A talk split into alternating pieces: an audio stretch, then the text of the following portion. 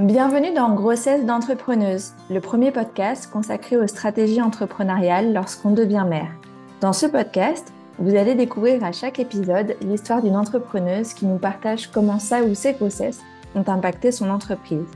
Mon intention en faisant circuler ces retours d'expérience, tous aussi différents qu'inspirants, est de vous permettre de faire des choix éclairés afin que la grossesse soit synonyme d'opportunité pour vos activités. Je suis Solène Pigné, votre autre, moi-même chef d'entreprise depuis 2014 et autrice du Guide de l'entrepreneur durable, publié aux éditions Juno, que j'ai justement écrit pendant ma première grossesse. Ah, D'ailleurs, pour en savoir plus sur mon histoire et la genèse de ce podcast, euh, je vous invite à écouter l'épisode 0. Je suis convaincue que la maternité peut être une force positive dans le développement de son activité, même quand tout ne se passe pas comme prévu, et c'est ce que je vous invite à explorer au fil des épisodes. Dans cet épisode, j'ai le plaisir d'accueillir Emma Abi, community manager spécialisée dans le secteur de la food. Elle anime aussi le compte Instagram Food Amour Baby et est l'autrice de Mon petit cahier DME, diversification menée par l'enfant, publié chez Solar. J'en profite d'ailleurs pour vous souffler qu'Emma et moi organisons un petit concours cette semaine sur Instagram où vous pourrez gagner nos livres respectifs. Rendez-vous sur mon compte solène.pigné ou sur celui d'Emma pour en savoir plus. Dans cet épisode, Emma nous raconte comment son activité a connu une belle croissance d'année en année, y compris pendant sa grossesse et son congé maternité. Je remercie au passage Emma qui nous donne ces chiffres en toute transparence. Je trouve que c'est tellement important pour dédramatiser et démystifier aussi euh, les notions d'argent, surtout chez nous, euh, les femmes entrepreneuses qui pouvons avoir un rapport à l'argent euh, et aux chiffres assez compliqué. Vous allez donc découvrir comment Emma a atteint ses objectifs en espérant que ça vous donne la niaque et l'ambition d'atteindre les vôtres. Car non, ça n'est pas parce qu'on a un projet bébé ou qu'on est enceinte qu'il faut automatiquement faire une croix sur la viabilité financière de son activité. Et heureusement. Bonne écoute. Ben, merci beaucoup, euh, Emma, d'avoir accepté euh, mon invitation à partager ton histoire. Et ce que je te propose en toute première question, ce serait que tu nous racontes, avant qu'on rentre dans le vif du sujet de euh, ton activité, tes grossesses, etc. Toi, en fait, quand tu étais enfant ou adolescente, comment est-ce que tu te projetais dans l'équilibre de la vie familiale et professionnelle? Est-ce que c'était un enjeu pour toi, quelque chose qui te questionnait ou pas? Merci Solène de donner la parole aux, mamans entrepreneurs, c'est top. Euh, pour avoir l'image, quand j'étais petite, quand je pensais à l'image euh, du futur, j'imaginais toujours un, espace avec beaucoup de verdure et comme un grand jardin en fait, où je voyais la famille s'amuser euh, à l'intérieur du jardin. Mais jamais je n'aurais pu avoir cette image précise euh, d'entreprise avec grossesse parce qu'en fait, quand j'étais petite, je ne savais pas ce que c'était l'entreprise, je ne savais pas ce que c'était une grossesse. Et alors, combiner les deux, impossible d'avoir l'image de celle que j'ai vécue actuellement. Par contre, j'ai toujours eu cette image d'un grand espace et quelque part, je pense, euh, de beaucoup de liberté avec la famille. Et ça, cette envie d'espace et de liberté, ça venait d'où, tu sais, ou, ou pas? Étant enfant, j'ai passé beaucoup de temps avec ma maman qui était prof, qu'il est toujours d'ailleurs. Ça veut dire que toutes les vacances scolaires, j'étais avec elle. Tous les mercredis, j'étais avec elle. Euh, à 4 heures en sortant de l'école, j'étais avec elle. Et j'ai jamais vraiment eu d'autres modèles que ça en tant que, bah, en tant que parent. Donc je pense que quelque part, euh, je me voyais toujours avec mes enfants. Je me voyais pas ne pas être avec mes enfants, puisque j'avais eu ce modèle-là. Et que dès qu'elle me le laissait, je me sentais limite un peu abandonnée. Tu vois, euh, centre aéré, j'en ai jamais fait. Alors si, peut-être une semaine, euh, on a joué à faire les Indiens avec des tipis. Mais euh, sinon, j'allais, je partais jamais en colo parce qu'elle avait les vacances scolaires, elle avait ses jours de libre. Et dès qu'elle me laissait à mes grands-parents, moi, je me sentais abandonnée, quoi.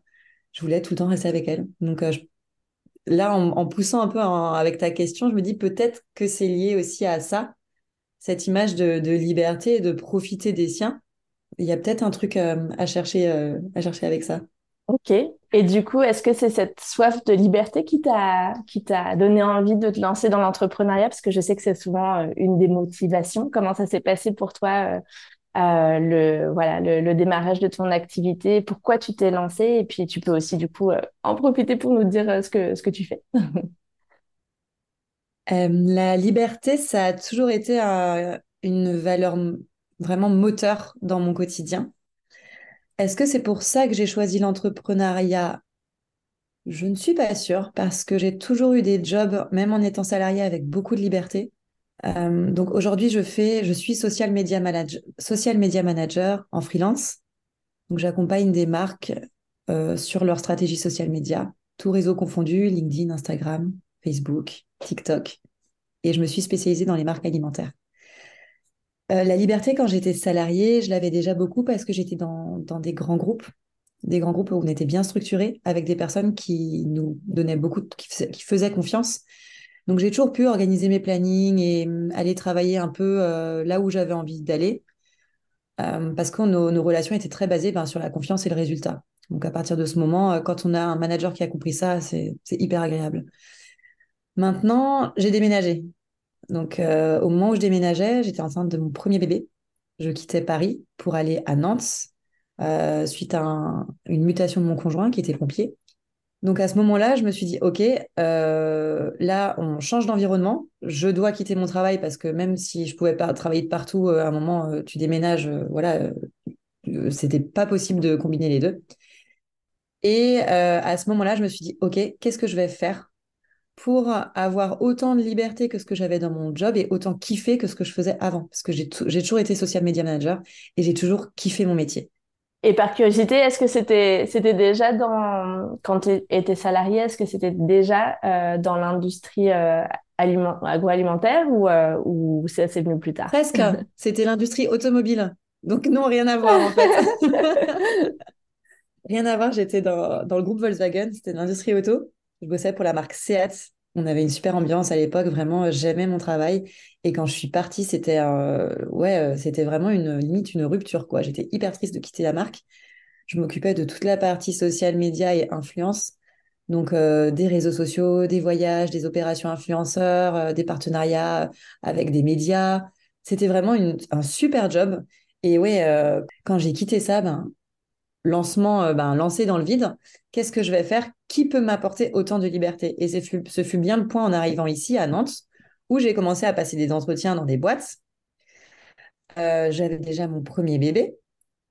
Euh, et en passant les entretiens dans des boîtes, quand je commençais à parler télétravail, organisation, forcément, quand on a été très bien habitué avant, bah, les gens me regardaient un peu euh, ah ouais en fait toi tu arrives euh, tu veux euh, avoir un super job et puis tu veux bosser de chez toi d'où tu veux en fait c'était pas du tout la même culture d'entreprise que ce que j'ai pu connaître à Paris. Alors je suis peut-être pas tombée non plus sur les bonnes entreprises mais il y en a eu quand même quelques-unes. Et, et, en fait à un moment je dis mais en fait en fait je retrouverai pas. Je retrouverai pas ce que j'avais avant le kiff et la liberté donc comment faire? Ben ben tu fais quoi? Tu fais toi et euh, ça a été le point de départ de, la création de l'entreprise. Ok. Et donc, euh, finalement, tu t'es lancée euh, juste après ta, première grossesse, c'est ça? Oui, alors c'est vrai que la grossesse, mine de rien, ça vient quand même activer des, des trucs. Hein, je ne saurais pas dire quoi, mais il y a eu comme, tu sais, cette page que tu tournes, cette page blanche où, en fait, finalement, tout est à écrire. Tu déménages, tu viens d'avoir un bébé. J'étais mon bébé avait un mois quand on a déménagé. Euh, tu arrives dans une nouvelle ville, tu quittes tous tes amis. En gros, euh, c'est un saut dans le vide, mais assez incroyable, vraiment. Je, pense que même là, quand j'en parle, je pense que je ne savais pas du tout ce que je faisais. Je me disais, bah, OK, il faut y aller, j'y vais. Et du coup, cette page blanche, mine de rien, moi, c'est quelque chose aussi que j'ai toujours aimé.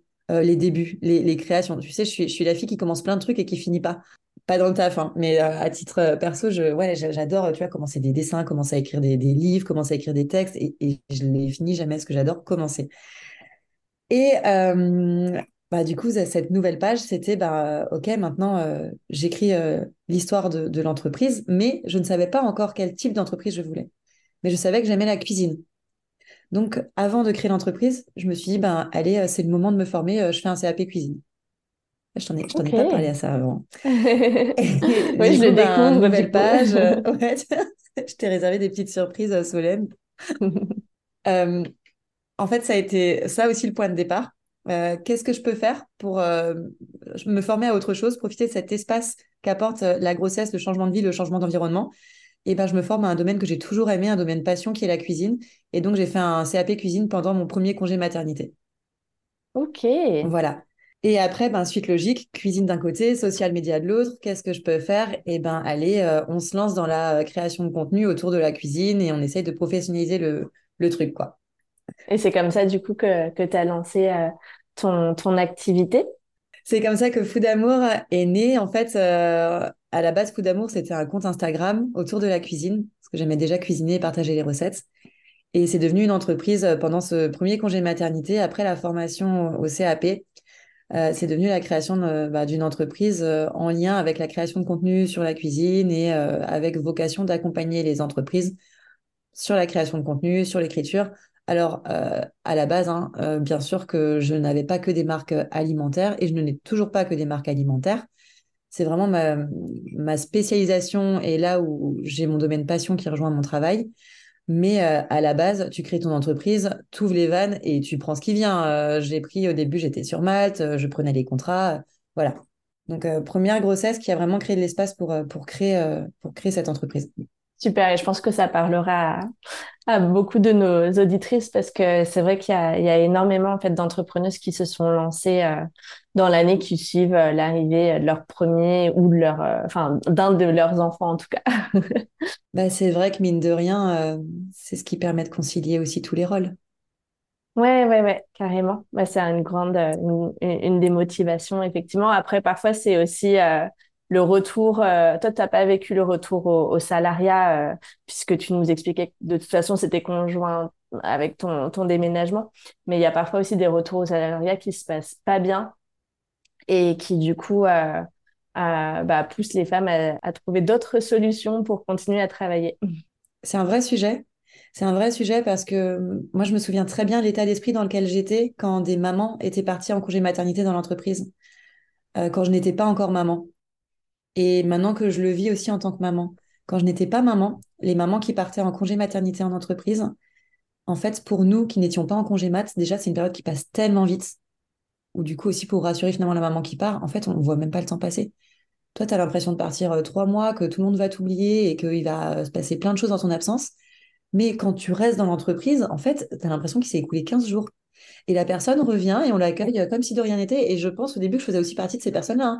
Hello, ça va, on va prendre un café. Et puis, en fait, je, ne savais pas ce que c'était. Donc, je pose même pas forcément de questions. Je la questionne pas sur son humeur. Aujourd'hui, si ça, ça se reproduisait, déjà, je tenais à m'excuser auprès des mamans euh, qui ont pu euh, revenir en entreprise et que j'ai pas pu se questionner. Mais aujourd'hui, mais je les chouchouterais, je leur mettrais des ballons, je leur ferais des maxi petits-déj. Euh, et ça, peut-être pendant 15 jours, 3 semaines, le temps de les accompagner, quoi. En fait, on ne se rend pas compte on se rend pas compte et personne. C'est dans le roulement de, de l'entreprise et euh, on prend pas le temps, malheureusement. Mais c'est un vrai sujet. On demande aux femmes de reprendre, euh, voilà, comme si de rien n'était, que pour reprendre les mots que tu as, as, employés, c'est parfois très difficile à vivre, même en dehors des cas de harcèlement, mise au placard qui peuvent aussi arriver, hein, mais juste même le genre la norme, elle est déjà pas très cool. Donc, euh, bref, tout ça pour dire que euh, c'est assez fréquent euh, voilà, de, de lancer son activité après l'arrivée d'un enfant, pour les femmes notamment. Donc, toi, tu lances ton activité et quand est-ce que le, le projet BB2 arrive? Est-ce que déjà c'était un, un, projet ou pas? Et surtout, à quel stade de développement en était ton activité? J'ai créé l'entreprise en mars 2021 le BB2 est arrivé en août 2022, donc un an et demi après. J'ai eu l'envie du BB2 quand j'ai senti que j'étais bien structurée sur mon entreprise. Ça a été rapide. Hein. À vrai dire, au début, le sujet, il n'y avait même pas de sujet sur le BB2. On était bien à trois, euh, c'était nickel, je lançais ma boîte. Et pour la parenthèse, euh, on était en vacances en Bretagne et sur une plage, j'ai vu deux enfants jouer ensemble. Ils avaient l'air d'avoir euh, pas beaucoup d'écart. Ils avaient l'air d'avoir très peu d'écart. Et euh, là, j'ai eu la, tu sais, la petite euh, lumière euh, Ting. En fait, en fait, deux, c'est cool. Et j'ai une petite sœur aussi, et je me voyais toujours avoir plusieurs enfants. Et là, j'ai eu, eu l'envie directe, ok, mais en fait, ça peut être vraiment très cool. L'entreprise fonctionne bien. J'ai eu la chance en, première année, j'ai assez rapidement eu des contrats. j'ai pu assez rapidement avoir une projection aussi sur l'année. Et je serai transparente aussi sur les chiffres parce que moi, ça m'a aussi beaucoup aidé d'entendre des personnes partager leur expérience et avoir leur transparence. Et en fait, quand j'ai senti que l'entreprise tournait, que euh, j'étais prête, je me suis dit, il faut pas attendre parce qu'on ne sait jamais de quoi demain est fait. Donc, à partir du moment où les, fondations sont là et que tu as l'envie, ben, go si tu peux le faire. Euh, parce que peut-être que dans six mois, dans un an, en fait, on ne sait pas. Euh, le business, je ne sais pas si j'en aurai dans six mois. Donc, un an et demi après le, le, la création de l'entreprise, on a, on a lancé BB2. Ok. Et donc, euh, quand tu disais que les, les, bases de ton activité étaient là, que tu avais déjà euh, des contrats, est-ce que tu, tu vivais euh, de, de, ton activité, c'est ça? Et, Alors, j'ai eu la chance, comme j'ai démissionné et que j'ai suivi mon conjoint, j'ai eu une opportunité de dingue. Merci la France, j'ai eu deux ans de chômage. Et clairement, honnêtement, si j'avais pas eu ça, est-ce que je me serais lancée? Je sais pas. Parce que ça a quand même apporté une, une sécurité et ça a permis surtout d'accumuler de la trésorerie donc, au moment où euh, j'avais le projet BB2, j'avais accumulé huit mois de trésorerie et euh, je finissais mon année, je commençais à me payer et je finissais mon année à environ 50 000 euros. J'étais à 47 000 euros pour être précise. Donc, ce qui me permettait de me verser un salaire de 2 000 euros par mois. Donc, à partir du moment où j'avais ma trésorerie, mais mon salaire et que je savais que je me payais moi-même, en fait, tous les indicateurs étaient ouverts. Donc, euh, lancement. Super. Bah, merci beaucoup de, de, donner tes chiffres parce que comme tu le dis, effectivement, euh, c'est des choses qui aident euh, voilà, à, se, à se projeter. En tout cas, ça donne des, des points de, de repère. Et, et, comment est-ce que tu as appréhendé alors euh, le fait de d'avoir une nouvelle grossesse, toi qui en avais vécu une il n'y a pas si longtemps que ça? Et puis comment tu envisageais justement toute cette période, mais aussi le fait de prendre un congé maternité alors que tu avais bah voilà, euh, tes, clients en tant que freelance, est-ce que tu avais des appréhensions en fait par rapport à tout ça ou pas? Bien sûr, bien sûr, j'ai eu des, appréhensions. Je suis de nature aussi assez anxieuse. Hein. Euh, je ne parais pas, je parais toujours hyper zen, c'est ce qu'on me dit. Mais en réalité, ça cogite euh, à 10 000. Je me pose plein de questions. Donc évidemment que je me suis posé plein de questions à partir du moment où j'ai appris que j'étais enceinte. C'était en décembre 2020, 2021. Euh, en fait, quand quand j'étais enceinte, je j'avais très très bien vécu ma première grossesse. Euh, j'ai pu faire du sport jusqu'à à peu près huit mois de grossesse. Euh, je courais beaucoup, je faisais absolument tout, bah, comme si comme s'il n'y avait pas de, bébé, mais en savourant le bébé. Deuxième grossesse, bah, il y en a un qui est déjà là. Il y en a un qui est déjà là, qui a deux ans, qui, qui demande encore beaucoup d'attention. On a déménagé aussi parce qu'on a fait construire, donc euh, il y avait aussi des changements euh, à ce moment-là. Et évidemment que, euh, en fait, mon stress a augmenté au fur et à mesure que la grossesse avançait. J'étais hyper sereine au début parce que bah, déjà le bébé était là, j'étais hyper contente, je savais que j'étais enceinte. Au début, je me souciais plus de savoir si le bébé allait allait rester, comment l'annoncer au, au, premier. C'est vraiment ces sujets qui occupaient mon esprit. Après, comment je l'ai vécu euh, en tant que déjà en tant que femme enceinte, j'ai beaucoup moins accordé temps euh, à ce bébé dans mon ventre que je l'avais fait pour le premier, parce que le premier j'étais complètement euh, connectée. voilà, j'ai mon bébé, nanana. Là, on s'occupe du premier, il y a un déménagement qui arrive, il y a un business à faire tourner. Clairement, j'avais un petit peu moins de temps de penser pour savourer ce deuxième bébé. Mais je me l'accordais, je m'obligeais à me dire, allez, là, tu vas courir et tu te mets en connexion avec ton bébé. Enfin, voilà, je m'accordais quand même des moments. Et on va dire après que la jauge de stress, elle a augmenté au fur et à mesure du temps entre l'annonce et euh, l'arrivée du congé mat et de la naissance. Timing de dingue et merci la vie puisque ce deuxième bébé était prévu et pour août 2022. Donc euh, quand tu as une entreprise comme euh, dans un secteur qui est dans le mien, moi je bosse beaucoup avec les boîtes, avec des entreprises. Euh, je sais qu'au mois d'août, euh, c'est tranquille, quoi. Tout le monde est en vacances. Euh. donc, je me suis dit, mais en fait, heureusement que j'ai décidé d'y aller et que ce bébé est arrivé à ce moment parce qu'il allait arriver en été. Et avoir un bébé en été, ben, c'est trop cool parce que ton congé mat, il commence en juillet. Donc, si tout se passe bien, n'est-ce pas? Donc, tu sais que tu as l'été finalement où les gens sont pas trop dispo pour profiter. Et après, ben, septembre, les gens reviennent bosser. Donc, finalement, une reprise en octobre, ça va tu vois, j'étais euh, hyper détente là-dessus. Et après, je me suis mis en mode, euh, OK, maintenant, il euh, faut que tu encaisses quoi. Maintenant, faut que tu emmagasines un maximum de cash pour préparer ton congé. Parce que je ne savais pas combien j'allais avoir de d'aide ou de support pendant cette période de congé mat. Donc je me suis dit, n'ayant pas de réponse, et c'est pas faute de les avoir cherchées, euh, je m'assume moi-même et j'encaisse un max. Et quand tu disais que ton appréhension a augmenté au cours de ta grossesse, est-ce que tu saurais dire, voilà, qu'est-ce qui s'est tramé? Bien sûr. Euh, au début, donc première phase, tu as les rendez-vous, tu vérifies que le bébé est là. Bon, euh, j'étais hyper zen et de toute façon, j'étais hyper occupée avec euh, mes clients aussi, donc je déroulais. Deuxième trimestre, je commençais à sentir un peu plus le bébé, beaucoup plus que ma première grossesse où vraiment jusqu'au troisième trimestre, c'était nickel. je sentais que je pouvais moins m'accorder mes moments sport et tout. Donc, mine de rien, je cogitais aussi plus le fait de ne pas pouvoir autant se dépenser euh, fait que ben, j'équilibrais quoi. Je n'équilibrais pas.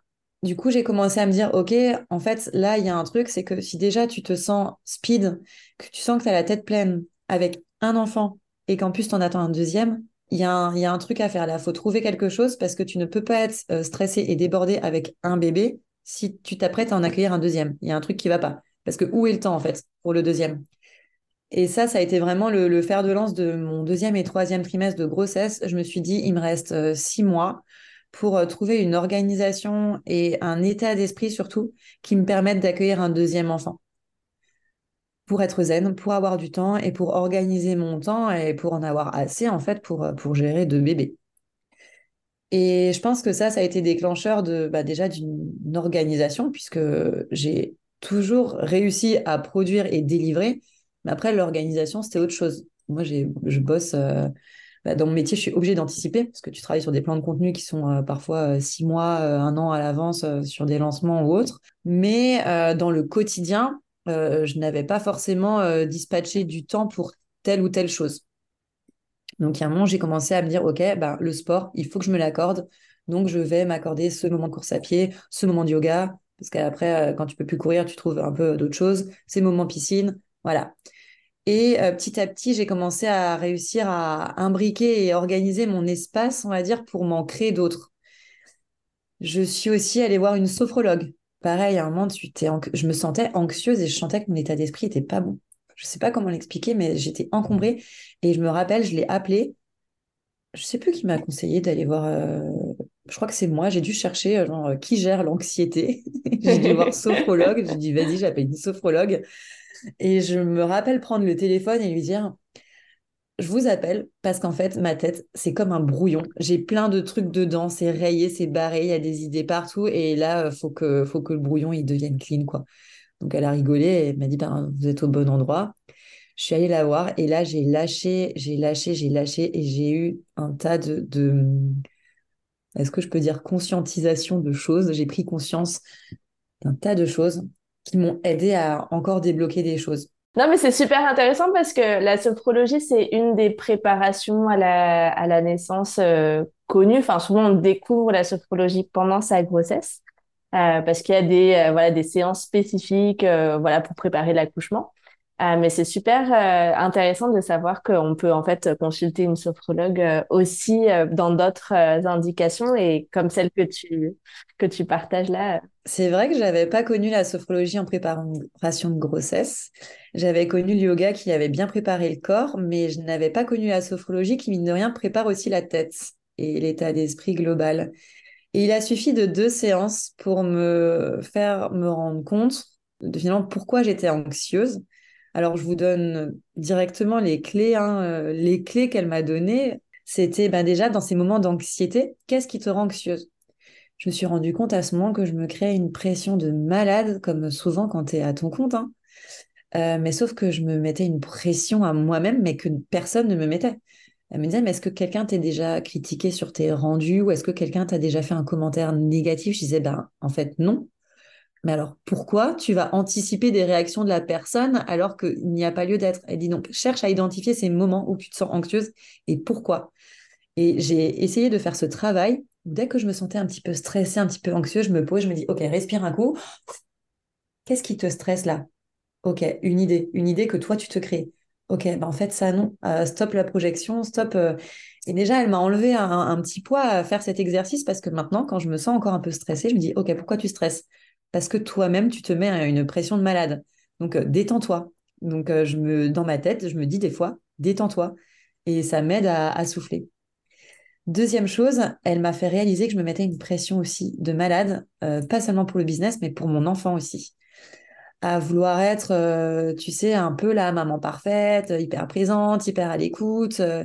et il y a un truc hein, que je lui ai dit, et d'ailleurs j'en ai pleuré en lui disant ça. Je lui ai dit, mais j'ai un problème, c'est que moi, j'aime pas jouer avec mon enfant. Elle me dit, euh, mais qu'est-ce que tu appelles Je dis, ouais, être assise là, par terre, moi, rester une demi-heure par terre à jouer, je, n'y arrive pas, je suis incapable de faire ça. Parce que je m'ennuie, je trouve ça long. Et ce à quoi elle me répond, elle dit, mais en fait, euh, ça, c'est pas grave, il euh, n'y a aucun problème. Elle dit, mais est-ce qu'il y a des choses que tu aimes faire? Donc je dis, bah oui, le sport, la cuisine. Elle dit, mais alors au lieu de chercher à te mettre au niveau de ton enfant en t'asseyant et en jouant euh, avec lui au Lego, elle dit, bah intègre-le à ce que tu fais. Et ça, c'est quelque chose que je fais beaucoup. Elle dit, mais alors c'est OK pour lui, c'est une activité pour lui, et, c'est OK de pas être assise à jouer et mine de rien, alors après ça, je me suis créé une autre idée là-dessus, hein, parce que j'ai aussi lu ensuite que jouer avec son enfant permet de restaurer son intention. Donc maintenant, je vois comme ça. Des fois, je m'assois, je me dis, allez, 10 euh, minutes, euh, je m'assois et je suis en pleine conscience avec lui, je joue au Lego. Et moi, ça me permet vraiment de vider la tête et de restaurer mon attention. Tu sais, je le prends un peu comme un outil. bon, je sais pas, je sais pas si je suis censée dire tout ça, mais écoute, je le balance, hein, on pose ça là. Et en fait, elle m'a fait me rendre compte aussi que je n'avais pas du tout accepté le fait finalement qu'en étant maman, il y a toute une page qui s'était tournée d'insouciance, de liberté, encore une fois.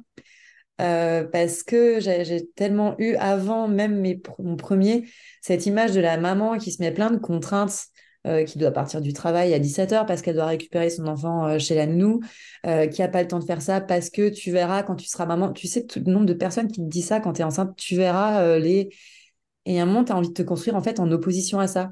Tu verras, ta vie va changer. Ben non, tu verras. Ben en fait, non, j'ai pas envie euh, que tu me dises des trucs comme ça. J'ai envie de rester pareil, d'être, de m'éclater autant, euh, de boire autant de coups avec les copains. Bon, euh, le résultat, tu as déménagé, tes potes, t'en as plus trop. et en fait, je n'avais pas accepté ça, le fait que les tu verras, déjà, il y a une certaine réalité quand même. Mais qu'après, tu peux avoir aussi, ben, en fait, tu te recrées ton espace et que l'enfant, il vient pas te te mettre de la contrainte, euh, il te vraiment il te repousse en fait les murs de la maison, il te repousse les limites. Et c'est comme ça qu'il faut le voir. C'est pas une contrainte, c'est quelque chose qui vient te repousser tout ce que tu as connu. Et de le voir comme ça, c'est tellement plus positif. Donc là, je t'ai là je, je sais je t'ai donné tous les trucs euh, qui m'ont aidé euh, vraiment à créer l'espace pendant ce là c'était le deuxième trimestre. Donc il y a eu un gros gros travail quand même mine de rien ouais dans la tête Ouais, c'est ça, c'est super intéressant parce que très souvent on pense grossesse, on pense le ventre qui s'arrondit et effectivement le corps, euh, alors que mentalement, euh, psychiquement, il y a aussi de nombreuses transformations et ça peut être une, une épreuve quand on est un petit peu anxieuse ou qu'on a connu de très grands changements comme ça avait été ton cas. Et donc c'est, c'est, merci de mettre de la lumière, euh, voilà, sur, sur ce que tu as traversé parce que je pense que c'est, c'est bon à, avoir en tête quand on s'apprête euh, voilà à, devenir ou redevenir maman que euh, effectivement ça peut voilà nécessiter un travail sur soi ou d'être accompagné euh, par une sophrologue ou par autre voilà d'autres professionnels aussi voilà si on, on, sent que ça nous fragilise en fait parce que aussi, quand on est chef d'entreprise, euh, bah, on est le moteur de son activité et c'est important d'être bien dans sa peau, bien dans sa vie de, de, se sentir bien parce que ça peut impacter sur, euh, sur, ses, sur ses résultats. Donc, c'est important euh, de prendre soin de soi, pas que voilà, soit l'enveloppe, le corps, mais aussi prendre soin de soi intérieurement. C'est vrai que quand tu es ta propre entreprise, tu es en, bah, en fusion en fait avec ton entreprise. Donc, si toi, tes idées sont pas claires, tu peux pas être clair sur le papier euh, pour ta boîte. Et, c'est vrai que je te rejoins sur ce message-là, ne pas hésiter à solliciter de l'aide extérieure, c'est pas c'est pas une faiblesse, au contraire, ça ouvre tellement de cases et de choses à travailler sur soi. Moi, j'étais pas du tout branchée avant, euh, je, je suis toujours pas une pro, un hein, développement personnel, tout ça. Mais c'est vrai que mine de rien, euh, avec quelques lectures et quelques clés et outils, on vient quand même chercher des choses qui sont intéressantes sur soi et dans notre rapport aux autres, quoi. Une autre question que je voulais te poser, c'était comment est-ce que tu as annoncé euh, ta grossesse? Euh, je pense, euh, bah, par exemple, aux, clients que tu avais que tu avais déjà. Est-ce que ça allait impacter voilà les prestations ou pas? Mais peut-être aussi, je sais pas, les prospects, ton audience sur les réseaux sociaux. voilà, comment est-ce que tu as géré tout ça? Est-ce que ça s'est fait en plusieurs temps? Je l'ai fait en plusieurs temps. Je savais pas trop quel était le bon moment parce que quand es en entreprise, on te dit à partir de trois mois, tu peux le dire, donc tu t'organises et tout. Quand tu es à ton compte, tu te dis que trois mois, c'est peut-être un petit peu tôt parce que, en fait, euh, les choses ne changent pas foncièrement. Tu peux bosser jusqu'à même euh, jusqu'au bout. Après, tu sais, moi, je suis toujours à me dire euh, qu'est-ce qu'il va penser si je le dis au bout de six mois, alors qu'il sait déjà que ça fait déjà six mois que je suis au courant, non. Euh, donc, je pense qu'au bout de à peu près aller quatre mois, j'ai dû commencer à le dire. Surtout que j'ai plutôt des bonnes relations avec mes clients. J'ai, je tourne avec cinq, six clients au quotidien et c'est vrai que c'est des, personnes de mon, certains de mon ancien réseau ou certaines personnes. Enfin, disons qu'il y a un climat de confiance qui fait que je me sentais à l'aise de leur annoncer assez rapidement. Euh, j'ai des hommes et des femmes aussi en, en client et c'est vrai que tu te poses aussi la question de comment ça va être interprété de, de l'homme plutôt que la femme parce que c'est des sujets où avant j'avais des j'avais une manager femme juste avant d'être à mon compte donc en fait l'annonce c'était même pas un sujet elle avait eu deux bébés moi j'avais annoncé euh, en plus d'une manière marrante elle avait dit ok enfin on en avait rigolé tellement soft que là, je me suis dit, il faut que ce soit le même climat euh, quand je l'annonce. Donc, je l'ai fait par euh, téléphone pour la partie client. J'ai profité soit d'une visio, soit d'un coup de fil de point de suivi, en fait, hein, pour dire, bah, au fait, j'en profite pour te dire que je suis enceinte. Donc, il y en a un qui m'a fait rire parce qu'il m'a dit, bah, je n'osais pas te poser la question, mais je l'ai remarqué. Alors que moi, j'avais l'impression de pas du tout avoir pris de poids. Euh, j'ai dit, merci, sympa. Donc lui, c'était un homme. Hein, donc euh, je, n'aurais pas pensé cette réflexion d'un homme. En fait, oui, je ne sais pas pourquoi, mais visiblement, il avait remarqué. Ça me fait rire. Euh, donc facile. il m'a félicité. et en plus, tout de suite, j'arrivais avec l'argument, t'inquiète pas, hein, c'est prévu pour août. Donc, été, on va s'organiser pour l'été, on va s'organiser pour que ça se passe bien et on se reverra à la rentrée. J'en ai profité aussi, mine de rien, pour faire un tri, parce qu'il y en a à qui, euh, il y en a que je rassurais sur le procédé. Et je pense que c'est comme ça que je l'ai vu. En fait, j'ai vu la partie client avec qui j'ai envie de continuer. Euh, je vous rassure, on trouve une organisation et on en reparlera au moment venu et on se retrouve. Et d'autres avec euh, lesquels il y en a, bon, il y en a un, c'est arrivé qu'avec un, j'ai été un peu plus évasif parce que je me suis dit, ça va peut-être aussi être l'occasion, bah, un peu comme toi, Solène, de, de pivoter, de faire un, finalement aussi un, un petit ménage peut-être. Un petit ménage. un petit tri, voilà, de, sur ce qu'on garde, ce qu'on garde pas. Donc, euh, il y en a à qui j'ai annoncé la grossesse et que j'ai pas recontacté après. Voilà, et d'autres euh, avec lesquels on s'est organisé juste avant. Sur les réseaux sociaux, moi j'anime du coup deux types, deux réseaux euh, Instagram sur la cuisine, Food Amour et Food Amour Baby. Food Amour Baby, que des mamans. je dis que des mamans parce qu'il y a 98% de femmes sur ce réseau et 2% d'hommes dans mes stats. Donc il y a des papas aussi. Mais du coup, ambiance hyper bienveillante. Donc, euh, je savais aussi que l'arrivée du bébé, ça allait m'apporter beaucoup de soutien euh, de leur part, beaucoup d'échanges. Euh, donc, j'ai en fait posté la même photo sur tous mes réseaux, perso et fou d'amour, au bout de cinq mois. Là, je voulais être sûre aussi, tu sais, quand tu l'annonces, tu, tu sais jamais pareil ce qui peut se passer. Donc, je me dis, bon, allez, je l'annonce vers cinq mois, même si après, on n'est jamais serein jusqu'au bout. Mais voilà, j'ai mis une photo avec un petit ventre, genre, j'étais en Martinique, j'ai mis, j'ai mangé trop d'acra de morue ou euh, point d'interrogation. Et euh, c'est comme ça que je l'ai annoncé aussi sur la sphère euh, perso. Et après, j'ai décidé d'occuper l'espace en prenant le sujet grossesse un peu entrepreneuriat et en expliquant sur LinkedIn un petit peu. Et je pense que c'est peut-être comme ça que, qu'on s'est trouvé, je sais pas. Ouais, ouais, tout à fait. j'ai commencé à dire, bah maintenant, j'ai envie que ce sujet il soit assez libéré et je vais documenter un peu mes étapes de grossesse sur LinkedIn. je vais parler de la grossesse, comment je fais le vide, de manière quotidienne. Je crois que ça me faisait du bien d'en parler, que ça me rassurait aussi par rapport de rien aux clients, montrer que finalement tout allait bien et qu'on peut gérer les deux en fait, que c'est même c'est même pas un sujet en étant enceinte en tout cas. Ça change pas grand chose, le bébé est dedans, voilà. Après, quand tu te sens mal, c'est autre chose. Moi, j'ai eu la chance de jamais me sentir mal. J'ai très bien vécu les grossesses. Donc voilà pour l'annonce. Et tu nous disais donc euh, pour certains clients avec qui tu allais continuer euh, à, travailler, euh, donc toi, tu avais eu envie de, prendre quelques mois de congé à maternité. En plus, ça coïncidait avec euh, l'été. Qu'est-ce que tu as mis en place exactement avec eux pour faire en sorte que ça, voilà, que ça les impacte pas? Est-ce que tu t'es fait remplacer? Est-ce que tu as anticipé et programmé les choses à l'avance? J'ai vachement euh, flippé sur... euh, flippé. J'étais anxieuse de cette partie-là. Euh, comment je fais pour occuper l'espace en n'étant pas là? Euh, ça me rassurait que ce soit en été, mais j'ai eu besoin, et c'est ce que je transmettrai maintenant aussi aux, mamans entrepreneuses, mais j'ai eu besoin de me sécuriser pour me sentir rassurée sur la période. C'est-à-dire que pour chaque client, j'avais mon petit plan d'action. Dans le sens où, euh, avec un, j'avais dit, OK, ben, on coupe en juillet. De toute façon, juillet, août, il ne se passe pas grand-chose. Septembre, tu me laisses le temps de revenir. Et euh, mon congé officiel était de mi-juillet à fin octobre. On parlera après peut-être de officiel, officieux, mais sur le papier, j'étais pas là de mi-juillet à fin octobre. Donc, il y a Mhm. des clients à qui j'ai dit, ben, mi-juillet, on fait un maximum de contenu pour vous couvrir sur le mois de juillet. Encore une fois, moi, dans mon métier, j'ai écrit et je peux anticiper. Donc, euh, j'avais proposé, en fait, de finalement euh, facturer euh, juillet-août en amont et de le préparer en amont. Ok. Donc, ça, ça avait été une première option. Et après, j'avais dit, à- j'avais proposé de gérer aussi la rentrée.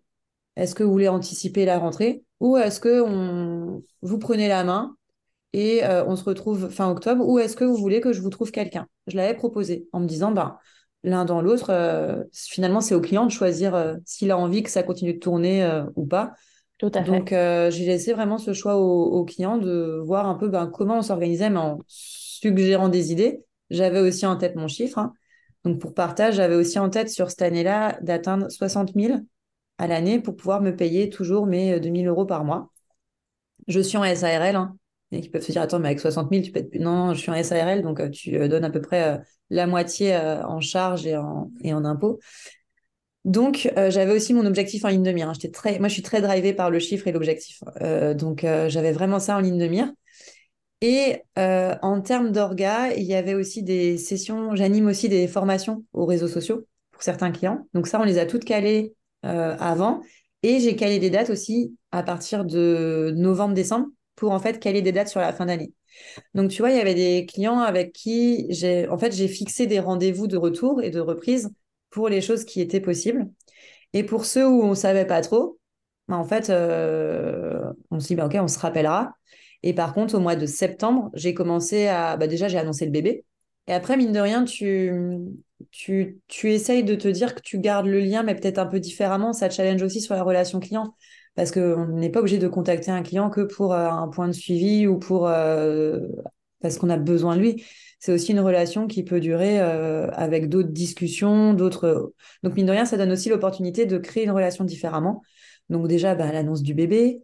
Et puis après, des petites nouvelles, ben, quand même, comment ça va. Si on en a envie, hein, parce qu'il y en a qui ont envie de vraiment de se créer la bulle et stop. Euh, moi, sur le coup, c'était l'été. Donc, en été, franchement, on avait d'autres choses à faire maintenant que de, s'écrire, je pense. Chacun a kiffé son été. Et après, au mois de septembre, j'ai commencé à remettre les petites graines. Hello, ça va, nanana. On se parle le mois prochain. Euh, Tu vois, des petites, euh, des petits coucous. Et après, pour mon pro- mes propres contenus, j'avais anticipé aussi deux mois de post sur LinkedIn pour finalement avoir une présence à l'esprit auprès de mes clients en étant en congé maternité, pour qu'ils me gardent dans leur champ de vision, quoi. Et du coup, est-ce que tu, tu parlais officiel, officieux tout à l'heure, dans les fêtes, donc tu avais un congé officiel, donc en SARL, tu as eu droit à des indemnités? Oui, Tu disais tout à l'heure que tu savais pas forcément trop combien à l'avance, que tu voilà, avais essayé de te renseigner, mais que ça, c'était un petit peu flou, c'est ça? ouais.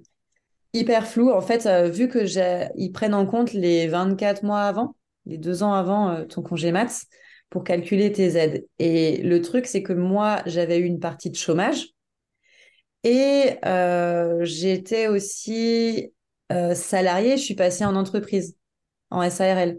Donc en fait, j'avais, si tu veux, je rentrais dans aucune case quand je faisais les simulations.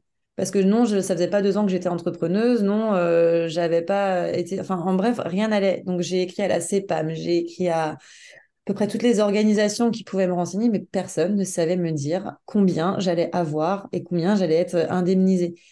Alors que moi, j'avais besoin de ce chiffre dans mon prévisionnel pour savoir si je devais charbonner jusqu'au bout, si je pouvais m'accorder un peu de temps. Parce que imagine, ça se passe pas bien. Tu, tu peux pas euh, te dire que tu vas bosser jusqu'à mi-juillet.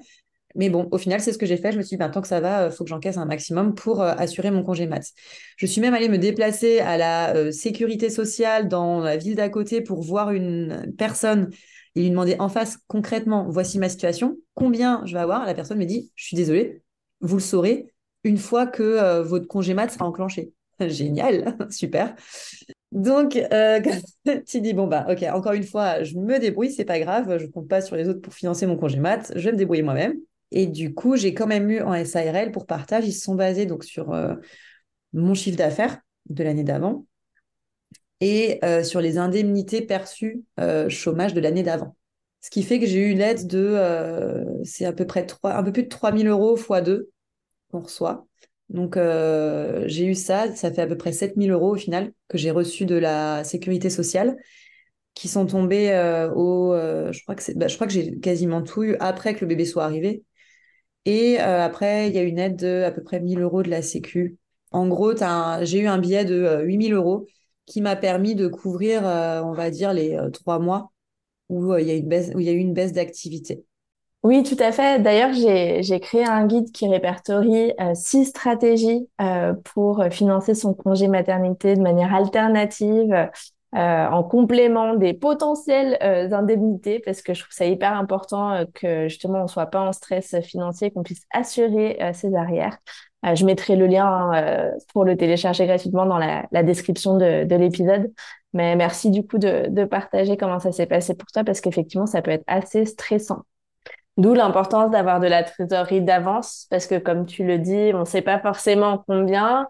Et on ne sait pas quand ça arrive, hein, parce qu'en fait, euh, je crois que la deuxième partie, j'avais réécrit genre, eh oh coucou, au fait, euh, il manque un bout. Parce qu'après, on m'avait dit que c'était versé en deux fois.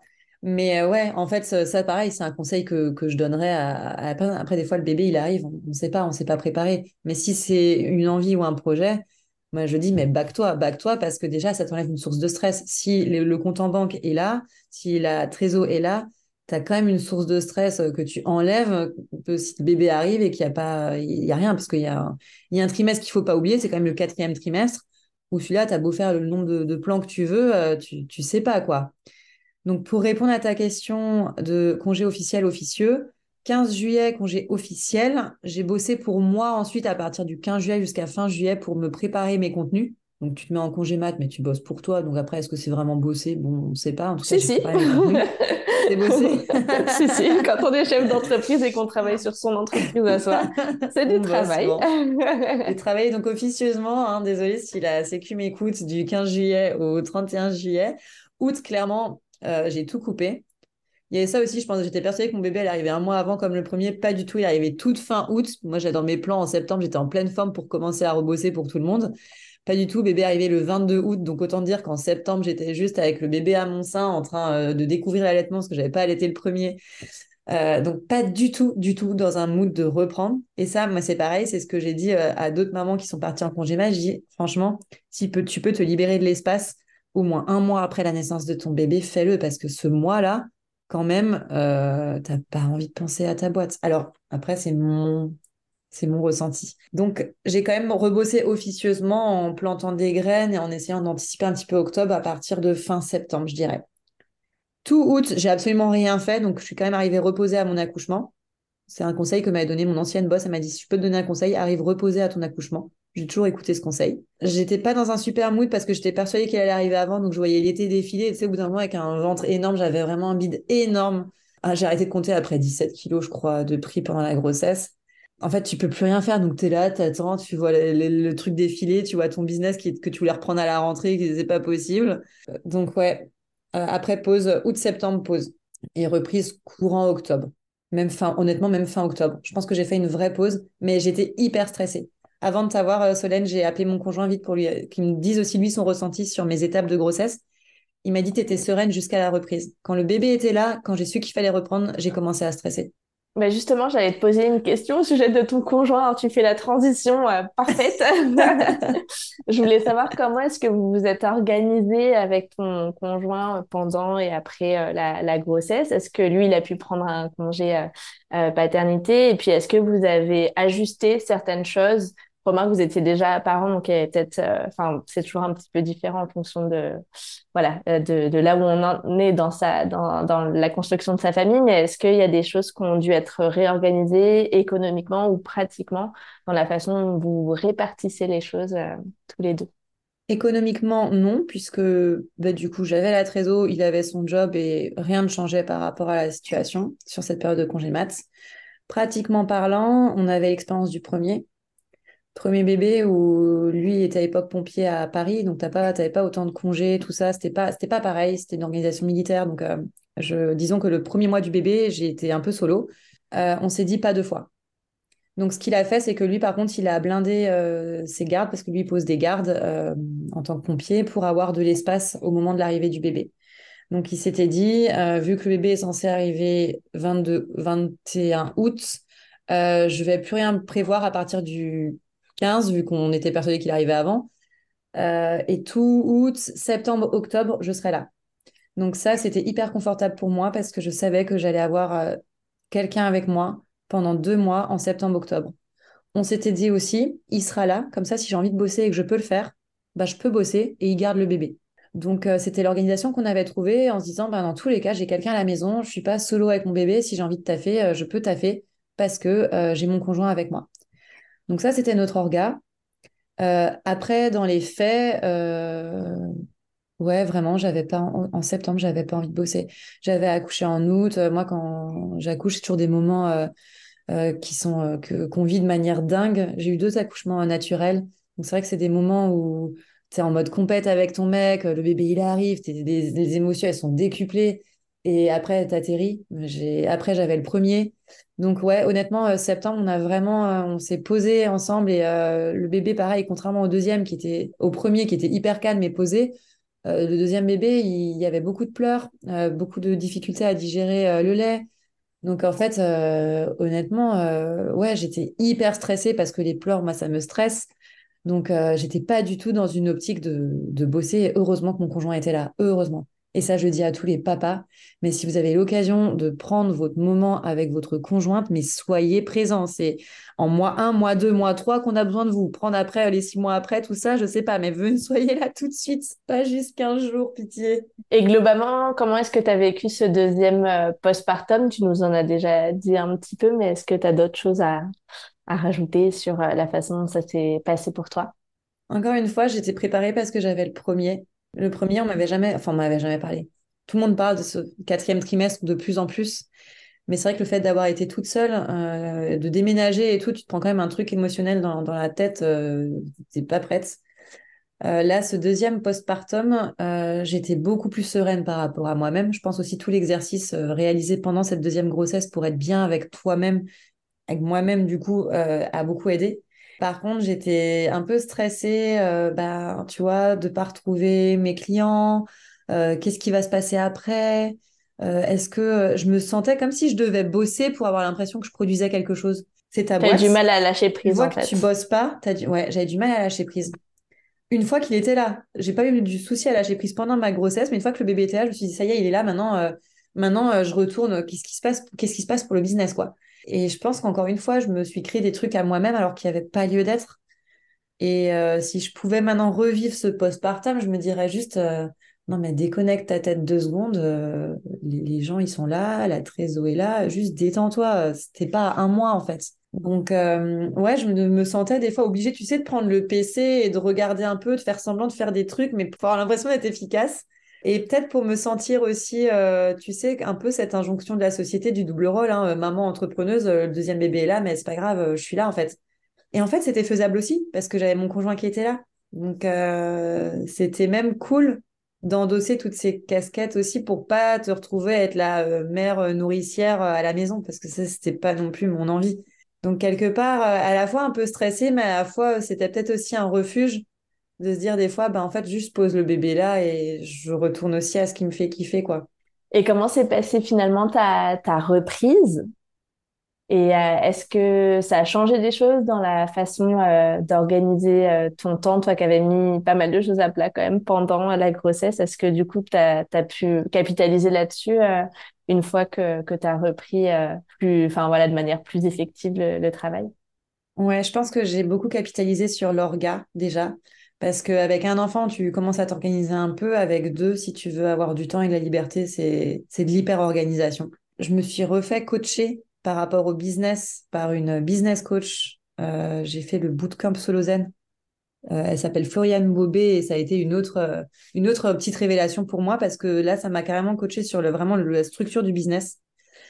Et tout ça, toute cette préparation grossesse, ce coaching, cette reprise, j'étais plus du tout la même personne qu'avant, vraiment. je me suis retrouvée à organiser mon agenda au millimètre, avoir le temps. en fait, je voulais me dégager du temps. Donc déjà, j'ai eu mon bébé avec moi pendant six mois. Ce que je voulais, il y a ça aussi, c'est que cette reprise s'est faite en douceur. Elle s'est faite en douceur et elle s'est faite crescendo. Parce que j'allaitais, que je voulais vivre pleinement mon allaitement et que je m'étais dit, je veux pas que mon enfant soit gardé avant ses six mois, ou alors un petit peu pour pouvoir justement reprendre ben, quand même des dossiers. Parce que tu peux pas euh, bosser avec euh, ton bébé euh, à côté. Enfin, je l'ai fait. Mais si tu veux bosser efficacement, il faut quand même qu'à un moment, ce soit soit ton conjoint qui gère pleinement ou soit qu'il soit gardé pleinement pour pouvoir être dans ta bulle business. Et du coup, les premiers mois de reprise, j'avais le bébé, mais je n'avais absolument rien calé en termes de visio et de réunion pour pouvoir être tranquille jusqu'à à peu près janvier. J'avais eu deux, trois sessions de formation, mais après, je les avais vraiment dispatchées à partir de janvier. Donc, je m'étais dit dans ma tête, euh, reprise fin octobre, mais jusqu'à janvier, je ne me mets aucune contrainte de visio ou de rendez-vous ou de réunion. Donc, j'ai fait que du euh, contenu, création de contenu, euh, que j'ai pu gérer tout à fait avec bébé qui dort ou ou bébé dans les parages, mais pas besoin d'avoir le client en visio. Et quand j'avais mes sessions en visio, les deux, trois que j'avais, je comptais sur mon conjoint.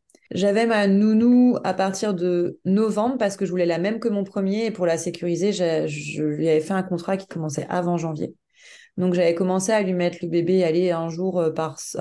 C'était quoi? C'était à l'époque deux, trois heures par semaine pour garder l'allaitement, pareil, j'étais vraiment, euh, je tenais à, allaiter le bébé euh, le plus, souvent possible et je savais aussi potentiellement que si on le laissait, c'était une autre orga à avoir. À partir de janvier, j'ai commencé à le laisser plus de, un peu plus de demi-journée chez Nounou. Mais pareil, je l'allaitais avant euh, partir, j'allais le récupérer après et ça me mettait des plages de travail de 2-3 heures. Ça, c'était chouette. ça m'a permis de reprendre crescendo ben, des rendez-vous, des visios, ce genre de, choses. Et après, en mars, euh, mars, ça faisait six mois, j'avais un voyage de prévu, donc ça a été un peu la transition de cette reprise. C'est que la reprise en douceur, je suis partie en voyage, l'allaitement s'est arrêté, je suis revenue et j'étais au taquet en mode j'ai fait le vide, ok, euh, je reviens. Et là, je reprends à pleine balle.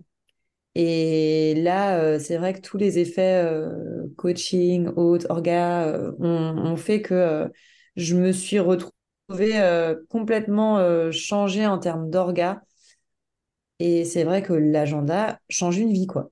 Juste mettre des créneaux, family time, journée pour soi, business, euh, développement, business pour toi, business pour eux. Mais en fait, je faisais pas ça, mais là, mais ça m'a, ça m'a changé euh, mon orga, quoi. Aujourd'hui, euh, je travaille trois jours pour mes clients. J'ai mon lundi et mon vendredi pour mon business perso. Et à 16 heures, j'arrête de bosser parce que je vais récupérer mes petits à l'école. Et ça, euh, je ne, pourrais pas le faire si je n'étais pas hyper organisée. Super, bah merci euh, de nous partager euh, les coulisses de ton organisation et de comment voilà comment ça se, ça se passe pour toi.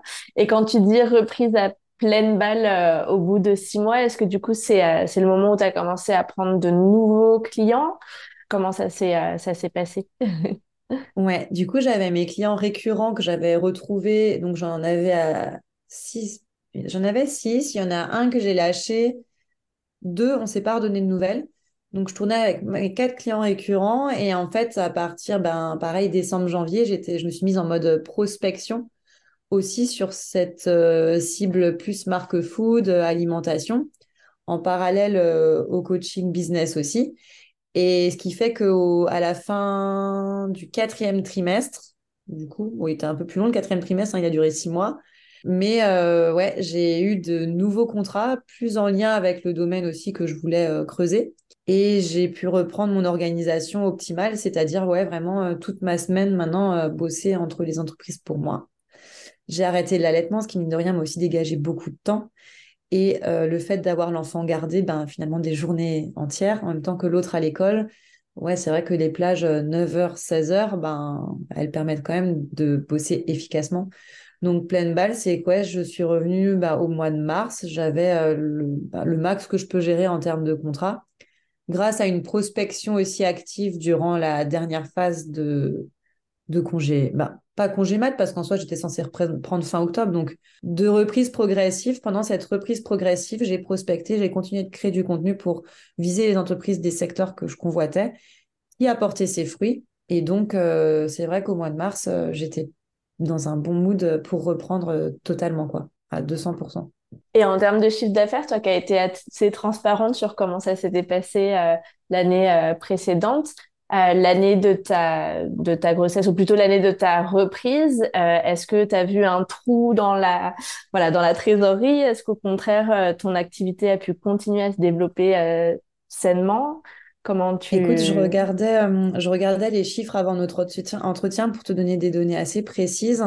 Et quand je disais, j'avais objectif de faire 60K à l'année pour me payer mes 2000 euros, grossesse incluse, c'est-à-dire 2-3 mois de pause inclus, mais mine de rien, qui sont toujours des mois aussi, tu vois, août, janvier, tu as toujours des mois comme ça où tu as un peu moins de business euh, selon les acteurs d'activité. Et j'ai regardé au mois de juin, j'avais fait 50 000 euros. De janvier à juin, j'avais fait 50 000 euros. Donc en fait, je savais qu'il me restait 10 000 à aller chercher. Et c'est un peu ce qu'on est allé planifier aussi avec mes contrats de fin d'année. Euh, qui m'ont permis d'atteindre mes 60 000 euh, à la fin de l'année.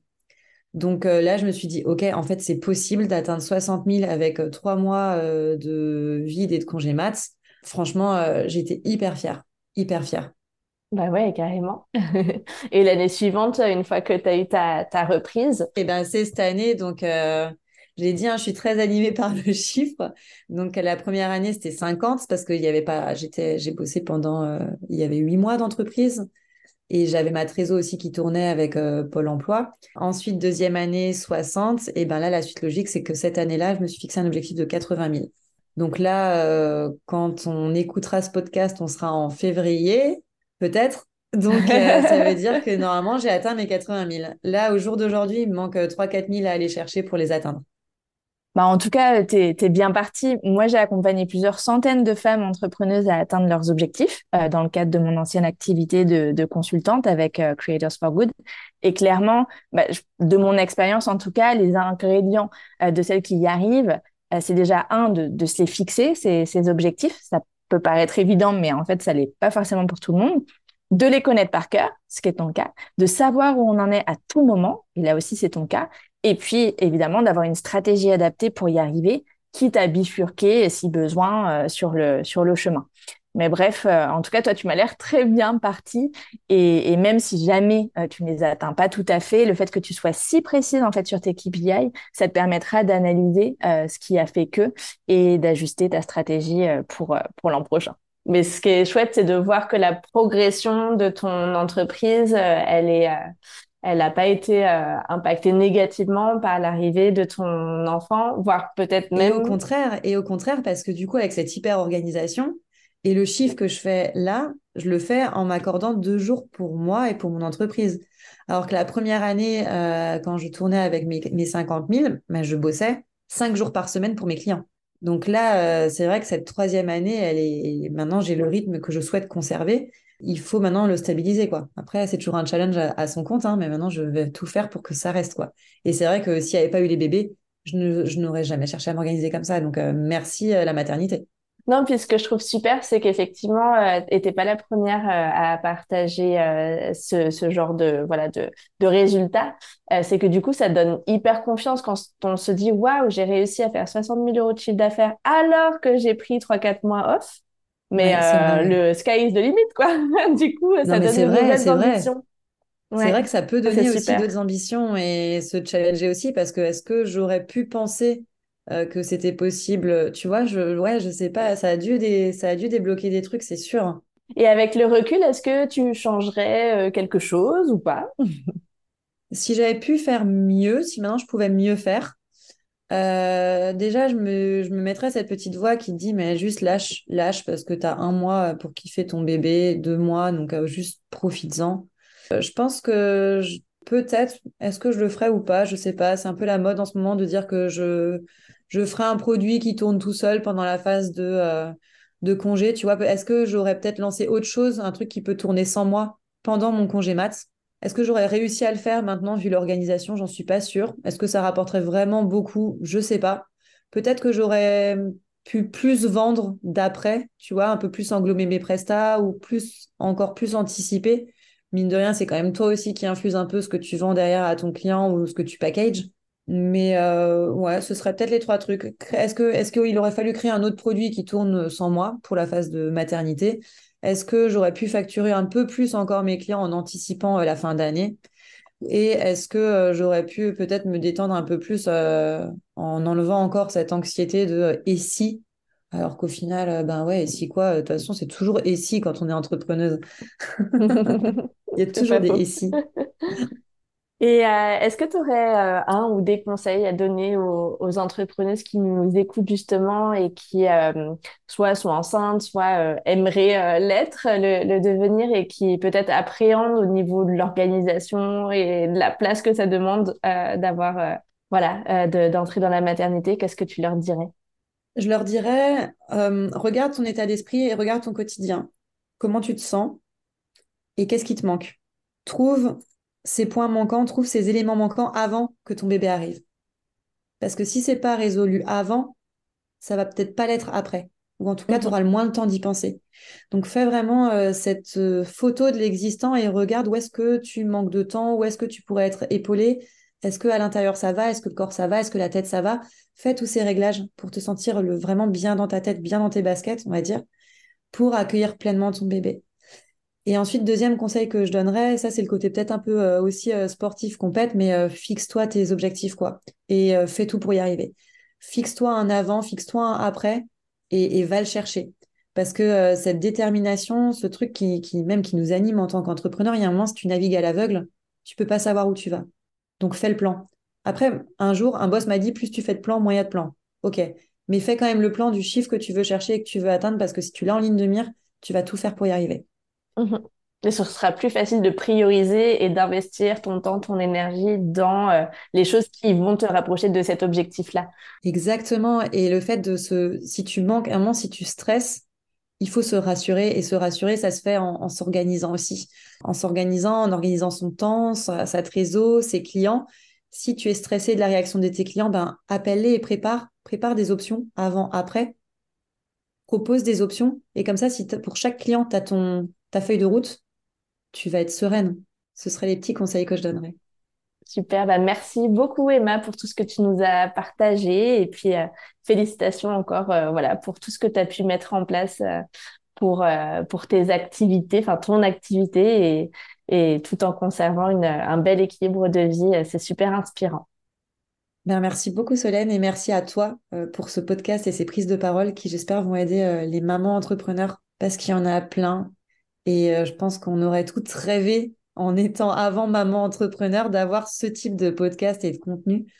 Franchement, euh, c'est de l'or, de l'or en boîte. Merci. Merci beaucoup. Un grand merci à Emma pour son partage qui montre qu'ambition professionnelle et maternité peuvent tout à fait faire bon ménage. Bon, maintenant que vous en êtes convaincu, quelle stratégie allez-vous adopter pour votre activité? Ben, C'est ce que je vous propose d'explorer ensemble dans le e-book cadeau à télécharger en description de cet épisode. 6 stratégies alternatives pour financer son congé maternité sans se reposer uniquement sur les indemnités. Il y a une stratégie que j'aborde pas par contre dans mon e-book, c'est de faire le choix de ne pas ralentir ni de s'arrêter. C'est le cas d'Alexandra, euh, ma prochaine invitée, qui a fait ce choix atypique euh, de ne pas du tout prendre de congé maternité et de très bien vivre. Alors pour ne pas louper ce prochain épisode, abonnez-vous à ce podcast pour qu'il apparaisse automatiquement dans votre feed dès sa sortie mercredi prochain. Grossesse d'entrepreneuse est produit par Creators for Good à l'initiative de Solène Pigné. Montage Amélie Dodriver. Charte graphique Christelle Bourgeois. Graphiste Dorothée Cadio. Musique Attila Jan, Absa Karia. À mercredi prochain!